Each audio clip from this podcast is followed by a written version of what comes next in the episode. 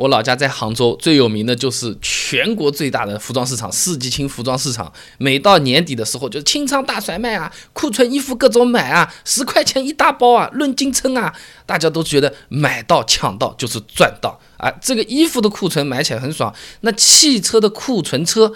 能不能买？它便宜，到底是因为什么便宜？今天就跟你聊这个事情啊。那库存车嘛，顾名思义嘛，就是放在那边卖不出去的，这放在仓库里的车子，对吧？那其实是没有强制的法律规定的啊。呃，不过这个汽车圈子里面啊，对库存车还是有一般的认知标准，或者说是通俗的概念的。那首先呢，是以厂家的这个生产出厂日期，这个车上呢有块名牌的那个为准开始算，然后呢，超过生产日期三个月还没卖出去呢。基本上就算是库存车了。那如果是进口车，那本身也要什么运啊、通关啊，什么手续更长。一般来说的话呢，是按照六个月来算啊。你说五个月算不算库存车？有时候也算。你说七个月算不算库存车？有时候也不算。这个没有铁定的规律，但是可以有一个大致的参考时间。我说说六个月，你说你这个车子多久没卖出去？两年半，那显然是库存车了，对吧？那么为什么便宜？到底这个便宜在哪里？我一个个跟你说啊，呃，有个俗话的嘛，车子不怕开，就怕放，放着放着就容易坏。以前我们也做过节目，对吧？这个库存车长时间这么停着，运气不好，还是露天放着的，又不去维护，哎，会老化的。这个是库存车便宜的主要原因。那车子，你比如说放在室外，哪怕放在停车库，它只要和空气接触，那首当其冲的伤害，那当然就是车漆了。不过车漆受损程度是不会有我们想象中这么大的，不是说我。白颜色的那个车子，等到买到手上的时候，已经是咖啡色的，呃，不至于到如此啊。因为库存车和普通车一样的啦，你买回去啊，也是要这个日晒雨淋的，老化程度和普通车差不多，而且你开的地方还不一定有它停车的地方环境好，所以说没有我们想象中那么可怕。啊，再呢和这个车厂的工艺有关系，原厂的这个车漆生产的时候，两百摄氏度的烘烤。啊，土话说钢琴烤漆工艺有点接近啊。你夏天这么那么大的太阳照在引擎盖上，也就是七十摄氏度左右。你不信的话，你夏天搞个鸡蛋敲在那个引擎盖上，看看这个荷包蛋是半熟的还是全熟的，对吧？那么真正的那个区别是在于它没人去洗的嘛，对不对啦？那放在那边谁管是不是？洗洗还要去擦擦擦，后面又要去洗，这种小灰尘、小沙粒、小颗粒掉下来。风吹吹，这个是会划伤这个清漆层的。不过呢，打一次蜡基本上也是可以消除的。那 4S 店自己打个蜡，成本大概一百出头。所以说呢，漆面老化，人家说要么给你便宜一百，要么我给你打打好，也便宜了不了多少。后面就开始有点了，机油老化。大概是可以便宜个五百块钱的。那你这个机油啊，和我们家里的菜油是有点像的。你盖子拧开放在那边的时候，你不烧菜，它也是会变质的。它和空气会进去，细菌会进去，氧气会进去，那机油就会被氧化。这而且你这这已经不干净了，都混了那么多脏东西了，本身能用的时间也不长。哪怕是有机油滤清器，对吧？所以说，如果机油变质了的话呢，呃，那这个相对来说的话就比较头疼了。的确是要给我们便宜的。不过机油所在的那个空间啊。基本上是密封的，它不会有大量的空气天天吹呀，或者和我们机油直接接触的，除非你转起来烧起来。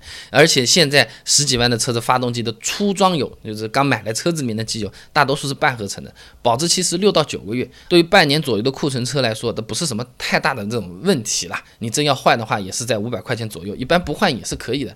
那为什么可以便宜五百块钱？心里不舒服嘛，要售后要。满意度要调查的，这个满意度调查影响提成的。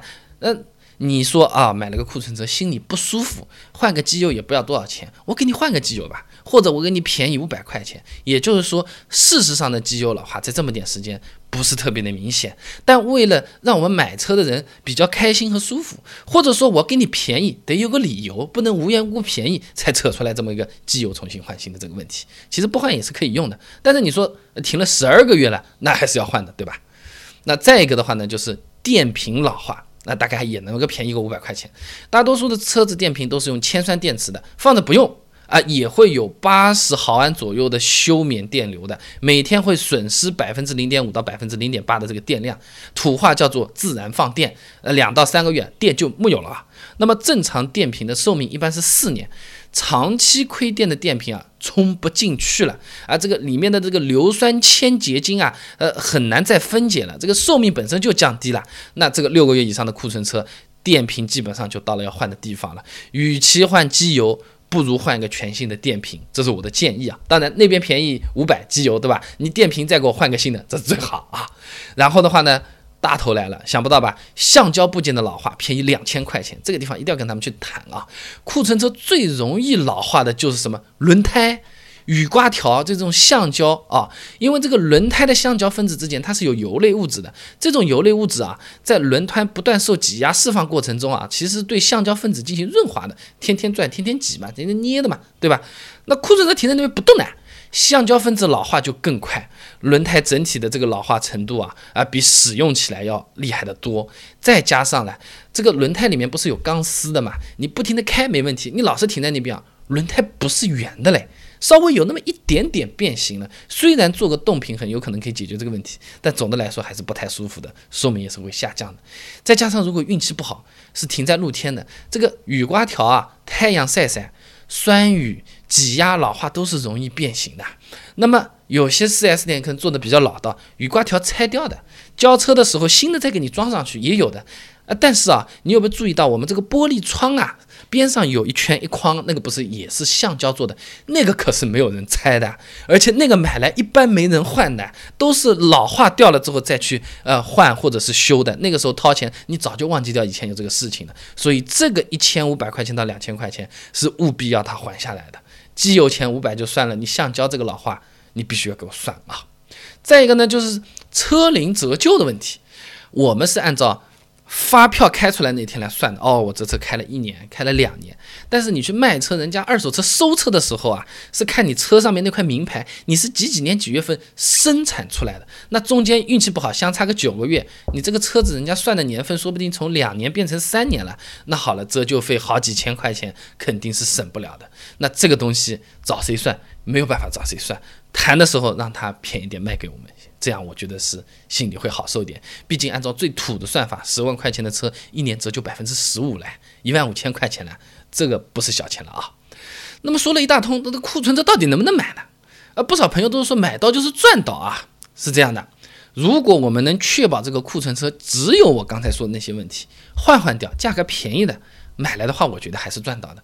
呃，车价优惠幅度大，一般库存六个月的车子，国产车啊，你比如说是十五万左右的车子，你说便宜个两万块钱还是不错的。而且它这个库存，如果是因为车型不好卖不出去，长得很丑，就等着你这个冤大头上门了，甚至便宜五万块钱，倒挂比二手车便宜都是有可能的。这种买，我觉得还是蛮划算的。那你说新车，比如说十万块钱，库存车放了九个月。然后说给我多便宜五千块，我宁可要新车的啊！这个大概是我自己的这么一个想法啊，就是说库存车，人家为了快速的把它卖出去，放放血还是愿意的。新车人家不愁卖，那就是说谈判空间是比较不错的。那么赚到最终还是要看这个结果，我们买来的车的价格比他原来新车买的那个价格优惠多便宜了多少是。多便宜了多少？你不要听这个车优惠五万，哇，听起来库存车真实惠，我就买新车就优惠四万五的话，那就没有意思了啊。那不管是买库存车也好，买新车好，主要还是我们提前的预算要先想好，对不对？